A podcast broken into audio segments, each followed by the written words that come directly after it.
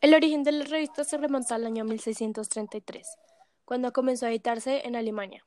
En los años siguientes, Francia, e Italia e Inglaterra también. Se, creó, se cree que se creó a finales del siglo XIX. Una revista es una publicación que es editada de manera periódica, por lo general semanal o mensual. Hay dos tipos de revistas, la revista web o online y la revista presencial. La evolución de la revista. El tiempo cambia todo, y como no podía ser de otra manera, las campañas y revistas cambian de acuerdo al contexto para mantenerse vigentes y relevantes. Desde los años 1900 a 1950, las portadas de las revistas se caracterizaban por tener ilustraciones. Casi todas estas revistas eran orientadas al público femenino.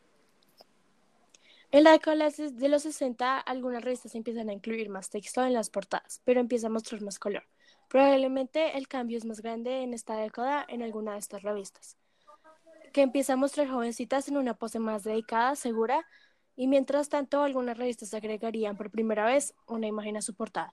En general, esta década prima el uso de poco color y tonos de la misma gama.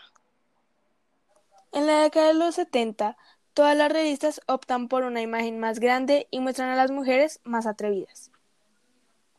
Para la década de los, de los 80, para esta década, las personas famosas empezaron a aparecer en las portadas. Asimismo, se mantienen los pequeños textos en la portada. Durante la década de los 90, las revistas parecen reinventarse para brindar una idea más entretenida y alegre. Inician con la idea de textos de colores y fonts diferentes. Se parecen más a las de hoy en día. En la década de los 2000 se caracteriza por el color y en algunas revistas optaron por añadir un estilo más elegante y no tan saturado. Asimismo, asimismo otras revistas optaron por tonos de banderas más icónicas. En el tiempo de los 2010 hubo una clara tendencia por los cuerpos en una pose llamativa de las mujeres, en muchas revistas de entretenimiento.